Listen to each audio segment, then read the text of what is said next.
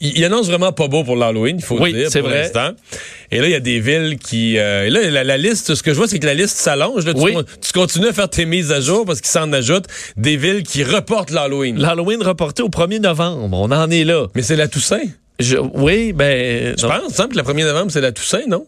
Ben. Les gens qui veulent souligner la Toussaint, là, ils pourront plus dans ces Ben, je villes-là. pense que ça touche quand même, c'est un marché de niche, la Toussaint. Hein? J'ai l'impression Je qu'on peut s'arranger, à mon avis, avec la Toussaint. Mais euh, ça fait beaucoup réagir, ce report de, de, de l'Halloween, en raison des, des prévisions météo. Puis je te disais, je vais essayer de te trouver des pires là, pour justifier un peu ça. Donc, bulletin météo- météorologique spécial émis par Environnement Canada. Donc, importante dépression hier en provenance, en fait, demain en provenance des Grands Lacs. On parle d'un système qui accompagne euh, de fortes pluies, des vents forts, des quantités totales qui pourraient dépasser les 50 mm par endroit, des vents jusqu'à 90 km heure. Alors, ça amène, et d'ailleurs, la plus grande ville qui vient de s'ajouter il y a quelques minutes à peine, c'est Longueuil. Alors, si vous êtes à Longueuil, l'Halloween est reporté. Euh, je vais vous faire la liste à l'instant des villes qui ont confirmé que l'Halloween était reporté. Saint-Lambert, Sainte-Julie, Belleuil, Saint-Bruno de Montarville, Saint-Basile-le-Grand, Chambly, Carignan, McMasterville, Mont-Saint-Hilaire, Saint-Amable, Saint-Mathias sur Richelieu, Saint-Sébastien, Saint-Angèle de Monoir. Non, mais est-ce que... Parce que reporter l'Halloween, là, mettons, euh, mettons un jeune qui écoute pas, la, ses parents, ils écoutent pas l'actualité, ils écoutent pas la radio, ils écoutent pas la TV, Oui. mais ils vont fêter l'Halloween le 31 octobre, non? Ça va-tu être interdit de sonner aux portes ce soir-là? C'est pas interdit. Là, ça va être un peu le... T'auras pas de bonbons, là. Tu vas avoir une Ben, tu vas en avoir Écoute les nouvelles! Dis à ton père qui écoute les nouvelles! En fait, ça va être dilué sur deux jours, je pense. là. OK. S'ajoute à ça, pour finir, Sorel-Tracy, Magog, Varennes, Saint-Colomban et Prévost, euh, où l'Halloween est, euh, est remis. Euh, donc, on sait, par endroit, le plus au nord, et il faut dire que c'est les villes, la majorité que j'ai nommées. Mais là, il y a une pression sur la ville de Montréal? Mais Montréal, évidemment, n'est pas là-dedans. Montréal va parce qu'il y a, d'endroits de plus au nord que ce sera de la neige. Et pour l'instant, dans ces villes-là, où il y aura de la neige jusqu'à 15 cm par endroit, j'ai pas vu de ces villes-là reporter l'Halloween. Mais euh, Bon. est-ce que tu. Qu'est-ce que tu penses? Ben moi, je suis sceptique avec l'idée de reporter l'Halloween. Je comprends qu'on veut faire une, une- à la limite, là, si on voulait faire ça absolument un vendredi, je sais que ça s'est déjà fait, là, de dire de, de profiter quand c'est un jeudi, de repousser, puis de l'annoncer d'avance. Mais à 24 heures pour la météo, euh, d'abord, il a déjà fait pas beau à l'Halloween. Moi, je me souviens que j'ai passé l'Halloween déjà avec les enfants. Là, vend- ils froid, vendaient, puis il pleuvait. C'était au mois d'octobre. L'Halloween est le 31 octobre. On, on améliorerait nos chances qu'il fasse beau à l'Halloween si on le faisait le, le 8 août. Là. non, mais oui, c'est le euh, principe que c'est une fête d'automne. Fait que t'as souvent du temps automnal. Oui, oui. Il y a aussi que, est-ce qu'il n'y a pas, moi, ma première réflexion, là, Mario, c'était de me dire, eh, c'est fait pour les enfants, là, l'Halloween, mais reste que les parents, l'objectif aussi, c'est d'apprendre des choses à nos enfants, là, sur la, sur la vie. Puis, tu sais, dans la vie, là, on va pas toujours reporter ce qui fait pas notre affaire en raison de la météo. hein. Puis, t'apprends un peu aux enfants que, ben oui, les enfants, mais c'est plate, mais c'est de même. La vie, là, ils vous feront pas de cadeaux jamais. Puis quand euh, vous allez tout faire un événement là, pour aller en pas, quand tu seras pas prêt pour ton examen final de quelque chose, euh, il ne reportera pas là, il changera pas la date. quand vous allez vous marier, là, vous allez travailler là-dessus pendant un an et Et demi. qu'il Là, ben, pas mon mariage, tu peux pas croire. bon, ben, Il pleuvait à verse euh, dans le parc. Mon oncle de Chicoutimi a traversé de la neige dans le parc en s'en venant. bon, tu l'as pas reporté au lendemain? Non. Si toute ta vie, on avait reporté tout au lendemain parce qu'il faisait pas assez beau pour Monsieur Dumont, ben, peut-être que tu aurais braillé plutôt Ouais. que... On devient l'enfant roi. Ben, c'est ça. Alors, euh, habillez-vous chaudement, puis Tant pis. Puis déguisez-vous au pire, en... on fait moins de portes, puis c'est un petit Halloween, puis une leçon de vie. C'est ça. Déguisez-vous en plongeur. De- Trouvez-vous un costume qui fait, c'est bien plate, mais... Mais c'est peut-être aussi qu'on se dit que 1er s'ils- vendent vraiment fort, là, peut-être qu'on craint que les gens ouvrent pas la porte. Là. ça, fait rentrer, ça fait rentrer le froid. puis- Ah, Oui, oui. Oui, oui. Bon. Mais est-ce qu'il y a un réel danger? Mais moi, ce que je pense surtout, c'est que c'est ces pauvres personnes qui ont une réservation au restaurant parce qu'ils veulent pas célébrer l'Halloween. ils veulent pas voir les enfants, mais qu'ils se disent... Il y a du monde qu'au mois de septembre, ils se réservent le 31 octobre. Dans un bon Chérie, restaurant. Chérie, on se réserve au restaurant. Faut qu'on réserve, faut qu'on aille prendre l'apéro au restaurant. Faut qu'on soit là dès 17h jusqu'à 22h30. Là, euh, Deux repas au restaurant, deux soirs. vendredi, il est trop tard pour booker euh, une bonne place. Ben oui, puis là, pas juste ça. là, aller deux, deux restos en deux soirs, ça coûte cher. C'est vrai. Est-ce qu'il va y avoir des annulations? D'après moi, là, ce soir, il va y avoir des annulations au restaurant. C'est sûr que oui. Et quoi qu'il y a peut-être des, des gens qui vont se... Ben non, se booker, les enfants sont là. Je sais pas. Mais euh, c'est spécial. Alors, plusieurs villes, on verra. Alors, surveillez euh, vos, euh, les sites de vos différentes municipalités, savoir si l'Halloween est, est reporté. Mais là, est-ce qu'il qu'il annonce beau vendredi?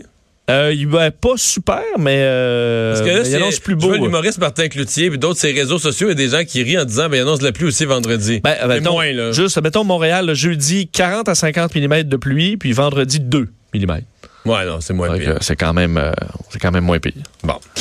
Euh, parlons du euh, Parti libéral, le livre PLQ Inc. qui continue à faire des, des vagues. Mais là, entre autres, aujourd'hui, c'est ces extraits euh, qui concernent l'arrestation de Nathalie Normando là, qui euh, euh, font jaser. Oui, et c'est vraiment, euh, je trouve très intéressant de voir cette, euh, cette bande vidéo euh, aujourd'hui, des révélations qu'on retrouve dans le livre PLQ Inc., donc écrit par notre bureau d'enquête qui est en librairie depuis hier. Vous vous souvenez, le 17 mars 2016, au moment où les libéraux présentent leur budget, euh, Madame Normando, euh, vice-première ministre, est arrêtée à son domicile, euh, enfin, qui était euh, vice-première ministre, à son domicile par l'unité permanente anticorruption. On se souvient, c'est dans, donc, elle se trouve avec elle des dirigeants du cabinet de Jenny Conseil-Roche, dont l'ex-ministre libéral Marc-Yvan Côté. Alors, opération importante, fortement médiatisée aussi. On voit des images dans la salle d'interrogatoire où elle se trouve, Nathalie Normando, avec un enquêteur, donc, qui va lui expliquer les chefs d'accusation et tout ça.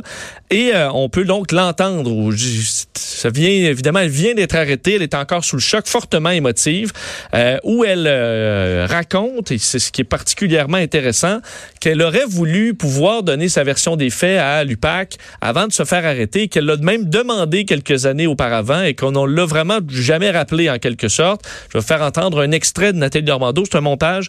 Vous allez l'entendre, évidemment, très émotive de s'être fait arrêter ou que sa vie euh, se termine ou presque à ce moment-là et qu'elle aurait voulu que l'UPAC lui parle avant. On peut écouter euh, Nathalie Normando. Je ne sais pas si vous, avez une idée de ce que ça peut représenter. Ma vie vient se terminer à partir de maintenant.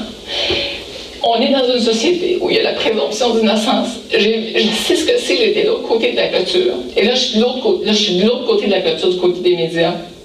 On vit dans une société où je vais être condamnée avant d'avoir été formellement accusée. Et jamais l'UPAC ne m'a rencontré.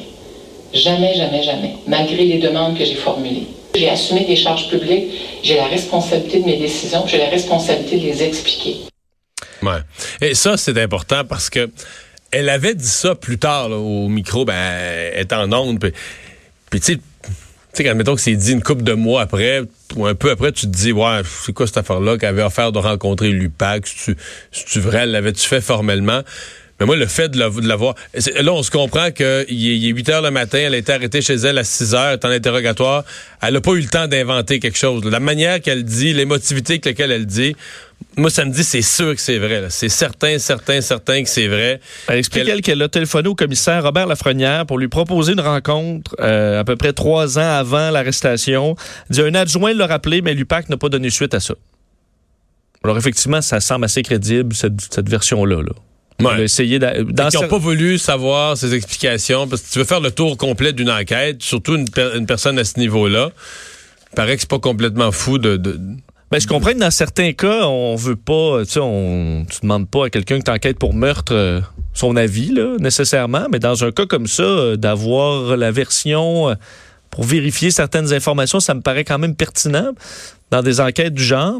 Il faut dire que, bon, trois... Parce que ça, ça excuse, juste pour finir là-dessus, là, c'est, c'est que ça, ça réalimente le fait que c'est le matin du budget, ça réalimente cette thèse que certains ont poussée. On n'a pas de preuve de ça, puis peut-être qu'on le saura jamais, mais d'un peu de, de spectacle.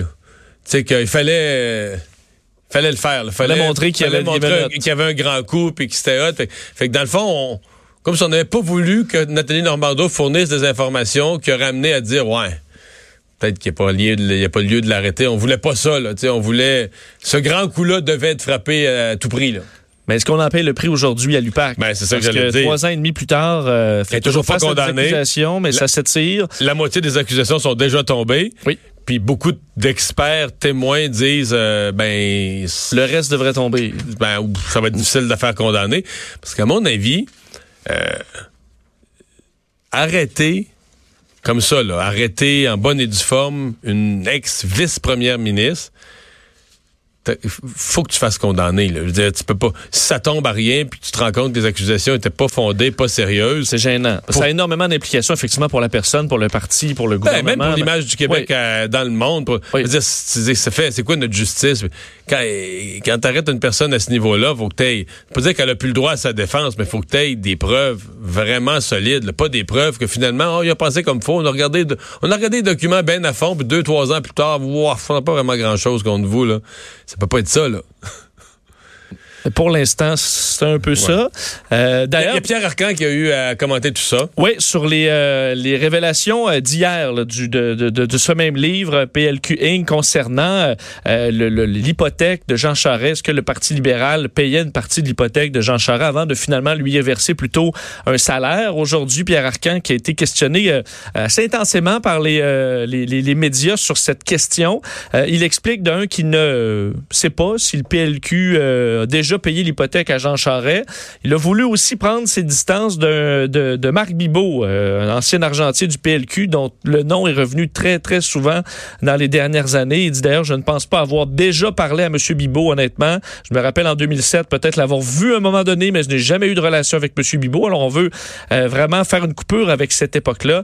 Et effectivement, sur l'hypothèque de Jean Charest, ben, visiblement, Pierre Arcan veut pas nécessairement s'étaler là-dessus et ni avoir des réponses supplémentaires parce qu'il n'est pas allé chercher des réponses. On peut écouter Pierre Arcan. Honnêtement, j'ai j'ai aucune pas demandé de vérification hier. Écoutez, j'ai pas euh, vérifié. Écoutez, c'est un salaire qu'il recevait à l'époque. Et encore une fois, euh, nos livres ont été. De toute façon, il n'y a aucune. Il y a pas de. vérifications supplémentaires, monsieur. Non, j'ai pas demandé de vérification. Supplémentaire. Mais écoutez, le DGEQ nous vérifie constamment. Nous avons euh, des gens qui vérifient ce qui se passe à l'intérieur du parti. Bon, alors tu vois, il n'est pas allé Mais, à chercher des Mais on informations. monte 20 ans en arrière, là, puis à mon avis, ces livres-là, c'est l'UPAC qui les a, là, qui a perquisitionné au Parti libéral, qui a peut-être pris les livres, mais il y a un côté, pour les libéraux qui sont là aujourd'hui, il y a un côté un peu injuste à tout embrasser, dans le sens que et ça fait vraiment longtemps, ils n'ont pas, été- ils ont pas été mêlés à ça. Tu sais, il y a quand même, depuis que Jean Charest est parti, là, t'as eu un gouvernement du PQ, t'as eu un gouvernement libéral qui est revenu, t'as eu un gouvernement de la CAQ maintenant. Tu sais, ça commence, c'est des histoires majeures. euh, bon, que l'UPAC, on sait pas trop comment va régler ou a réglé ou va régler. Mais ça commence à dater aussi, là. C'est sûr. C'est Hmm. sûr que s'il fallait aller, fallait aller de l'avant avec les, les enquêtes ou les terminer, Ouais. c'est sûr que. Mais je veux dire, pour Pierre Arcan de répondre à ça en actualité en 2019, là, C'est sûr que l'arrivée de Jean Charest au Parti libéral du, du fédéral, ça, ça commence à faire un bout de temps. c'est 1997, 97-98. Euh, on va s'arrêter. On reparle au retour. mais On va parler à l'une des mairesses qui a décidé de reporter l'Halloween.